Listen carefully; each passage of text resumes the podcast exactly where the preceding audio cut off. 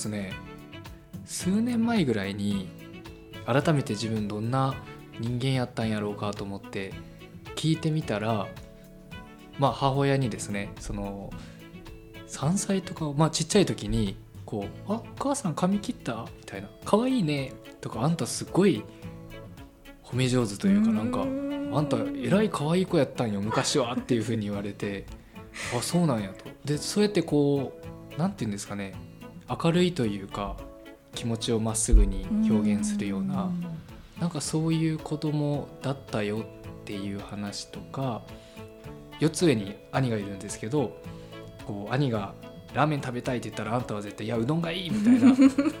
自己主張強いそうそうそうそうそうですそうです、うん、だからかなりこう自己主張も強くて、うん、なのでわがままだったみたいですね、うん。うん、なんか天真爛漫かは分かんないですけどそうやってこう可愛いねとかなんかそういうことも言えば。ストレートに気持ちも伝えるし、うん、自分はこれがいいとかも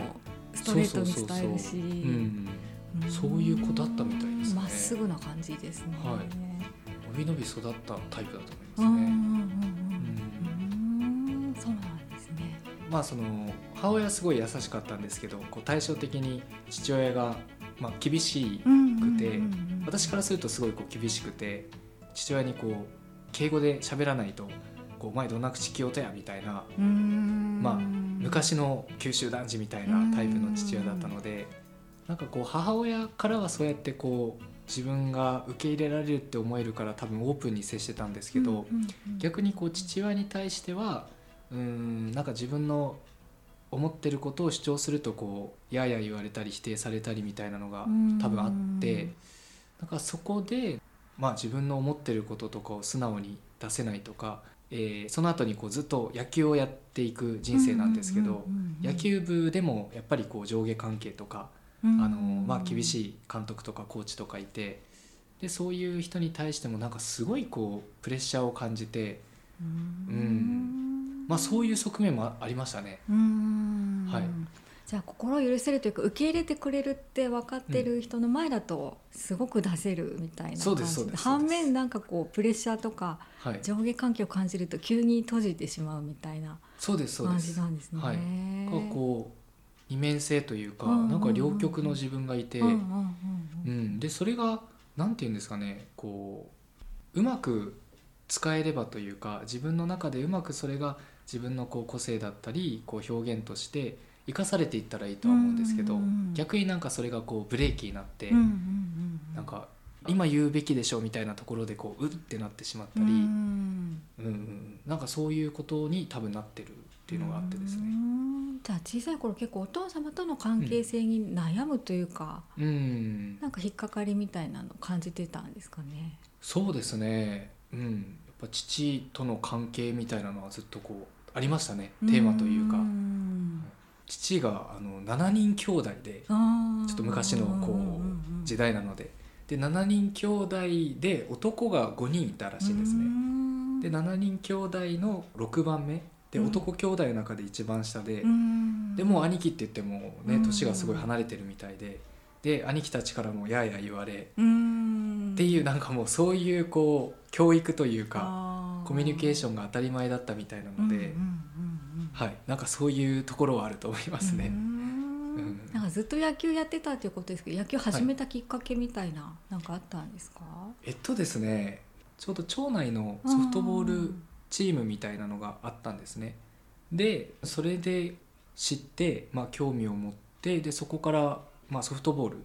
をやってみて楽しくて、うんそこからあの通ってた小学校のクラブチームに入ってみたいな、そんな流れでしたね。もうずっとってどのくらいまでやってたんですか？えっとですね、えー、小3ぐらいから始めて、まあ、高校3年までですね。ああじゃあもう本当にずっとこう青春時代は野球とともにみたいな。はい、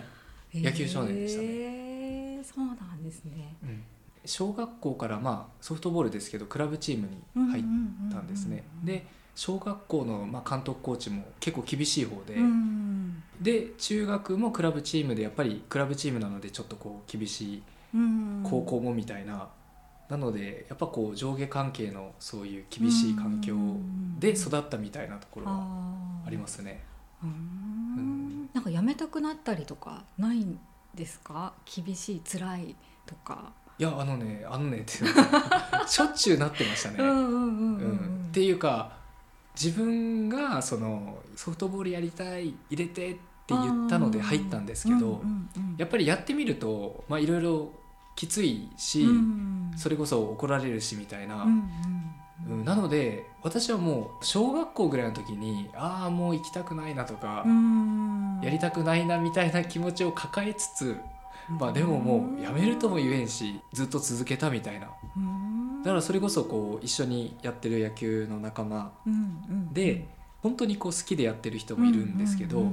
私はなんかこう野球が好きかって言われたらなんかそこまで好きかなみたいな感じでしたね。じゃあ高校生までずっと野球少年だったんですね。うん、そうですそうです。うん、その後進学を考えたりとかした時には何かやっぱお父さんとの関係とかあったんですか、進路相談的な。ああ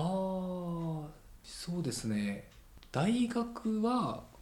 中村学園に行ったんですけど、うんうん、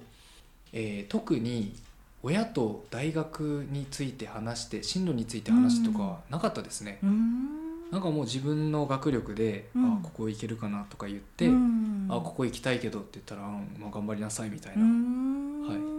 うん、特になんか両親と進路について話したとかはなかったですね。そうなんですね、はい、ご自分でもなんか将来こういうのやりたいからここ行きたいとかもうその時に志があったりとかしたんですか、うん、いや当時は保育士になりたいと思ってたんですよね。子供が好きで、どこで触れ合ったのか分かんないですけど、うん、なんかちっちゃい子とか赤ちゃんとか可愛いなと思ってて、で中学校かな？社会科見学じゃないけど、実習みたいなので。でそれでこう保育園にあの働いてみるみたいなのがあって。でそれでわあ可愛い楽しいってなって。では保育士になろうかなと思って中村学園の、えー、そういう児童学科。と、あとは一般のあの流通学部って言ってまあ経済学部みたいなとこをこう両方受けたっていう流れでしたね。なのでまあ保育士になりたいと漠然と思ってましたけど、ただ結果両方受けて、まあ、両方受かったんですね。でその児童学科の方がちょっと学力が高くて、でまあ流通学部の方がちょっと低いと。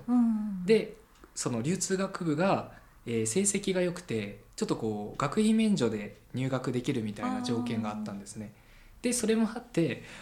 あんたもうそんなならこっちに行きなさいって言ってで、えー、じゃあそこ行ったら2週間ぐらいの語学研修があってあの、まあ、海外に行けるみたいな「えー、じゃあお母さんあの私ここ行きたいけんそれ条件ね」みたいに言ったら「もういいよ」って言われたんででそれでその流通学部に決めてっていう流れだったのでなんか保育士になりたいって言ってたけど多分そこまでの志はなかったですね。うん、なんか子供たち可愛いし他にやることないしいいかなぐらいだった気がしますね。じゃあ大学進学して、うん、まあ、保育士になりたいと思ってたけど違う方向に進んでっていう感じだったんですね。そうですそうです。うん、なのでもう流通学部に入って特になんかこれをやりたくて入ったっていうのもないので、もう大学生活は。じゃあ本当にそれで海外にはあ行ったんですか？それを使って。はい。あのカナダのバンクーバーに2週、うん、23週間ぐらいの、まあ、短い研修だったんですけど、あそれは楽しかったですね。念願の海外に行けて。あそうなんですね、はい、やっぱ海外行ってみたいみたいな気持ちもありましたね。ね。なんで憧れたかわかんないですけど、うん、やっぱり漠然となんかかっこいいな行きたいなと思って。やっぱりそのカナダのバンクーバー行ってこうスケールが大きくて、うん、まあ、植物もなんかえらいでかいし、街も街というか道路も広いし、でもちろん人たちもなんていうんですかねおおらかというか、すごいこうエネルギッシュだし、やっぱそれはすっごい刺激になりましたね。うんなんか相良さん大学時代は自分でこう会社を立ち上げというか起業してたということですけどそれってなんかこうそういうのを見たのがきっかけとかあるんですか？えっとですねそれは海外に行ったこととは関係ないっちゃ関係ないんですけど、あのそれこそこう父親との関係性で、まあ、ややこう言われてある意味こう自分が何をやっても「お前こうしろああしろ」とか、あのそうやってこう否定されるみたいなのがあったので自分の中でこう認めてほしかったんですよね、うん、こうお父さんに対して両親に対して。でそれでどうやったら自分を認めてもらえるかとか、うん、うん、なんかこう自分自身を自分でこう価値を感じたいみたいなことがあって、でそれで大学入るまではそういうことにあの企業とか、え何か今やってるような心のこととか、そういうことに全く興味がなかったんですけど、まあ、大学に行くって決まって中村に行くって決まってで一人暮らしそこからこう初めて始めるんですけど、その時になんか単純に大学なってよし何しようかなって言ってで野球でずっと坊主頭で、あ大学行ってあなんかモテたいなみたいな、って思ってでそれであの今まで読書とかそういうあまり勉強してきてなかったんですけど、まずは本とか読んでこう知識をつけようというか。でそこでその初めてそういうこう自己啓発とか、まあ、人間学的な本に触れて、でそれを読んだ時にすっごいこうハッとさせられてうわーみたいな。何こういう世界があるんだ。あ人間ってこういう風になってるんだとか。まあ、最初はこうハウツー的なことが多かったんですけど、っていうのからこう入っていってでそれでまあ自己啓発だったりちょっとこうビジネス本みたいなのをむさぼるようにこう読み出してでそういうこう中であ何普通に会社員になって働いてっていう人生じゃなくて、まあ、自分で起業してとか、えー、自分で何かこうやるみたいな生き方があるんだってそこで知ってあじゃあ自分はこうなろうってなったのがその大学に入ってからの大学生活でしたね。じゃあなんかモテたいみたいな大学行って変わりたいみたいなところから、うん。うん、なんかこう知識深めてったら出会った道みたいな感じなんですね。なんか起業それをなんかこう起業したいっていうふうになんかつながったのは、うん、なんかこう独立したい気持ちみたいなところが強かったんですか？そうですねぱりこう根底は親に認められたいとかこう自分をこう自分で認められなかったので、なんかこう社会で成功したらとかそういうこう自分のステータスみたいなのがあれば評価されるとか認められるんじゃないかっていう、まあ、それがこう自分の出発としてはあってでそれでビジネスとか自己啓発みたいなことを深めていく中で、大学の時にカフェでアルバイトをしてたんですね、初めてアルバイトしたのがそのタリーズコーヒーっていうカフェでアルバイトをしてて、まあ、チェーン店なんですけどかなりこういろいろ自由にさせてくれて、うん、えー、そこのこうタリーズコーヒーはお水をこうわざわざ わざわざって言ったらあれですけど客席に持っていくんですよね、うん、あのレジでこうコーヒー、はい、注文して頼んでゆっくりしていってくださいねとかだけじゃなくて、うん、席に座ってコーヒー飲んでる人たちに一人一人にこうお水を配ってそこでこうコミュニケーションを取るっていうことをやるんですね。でそうやってこうコミュニケーションを取っていったり普通のカフェとかだったら特にこう豆を PR して販売したりとかもないと思うんですけど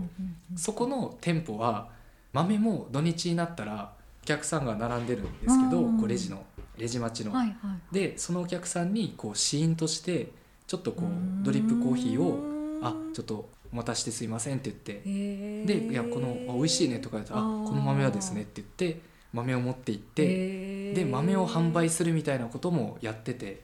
でそれですごい楽しくてやっぱりこうお客さんがついたりとか、まあ、評価されてとかっていうのがあってでそういうのがあってあ私カフェ好き接客好きってこうやって人を喜ばせるとか、まあ、サービスみたいなものってあすっごいいいかもしれんと思って。でそれで大学の2年ぐらいの時になんか漠然とこうカフェをやろうというのがあってでそれでその起業したっていうのがまあカフェ。正確に言うともともとカフェをこうされてた方に私がこう入ったのでなんかこうゼロから立ち上げたわけではないんですけどでもやっぱ結果そういうこう人とコミュニケーション取ったり接客するっていう、まあ、そこをこう自分でビジネスとしてとか起業してやりたいっていう、まあ、そういう流れでしたね。そのタリーズコーヒーはそういうお店だと分かってて行ったわけじゃなくてたまたまだったみたいな、うん、あたまたまです。まあ高校までずっと野球をしてて、でそれで高校野球がもう終わると。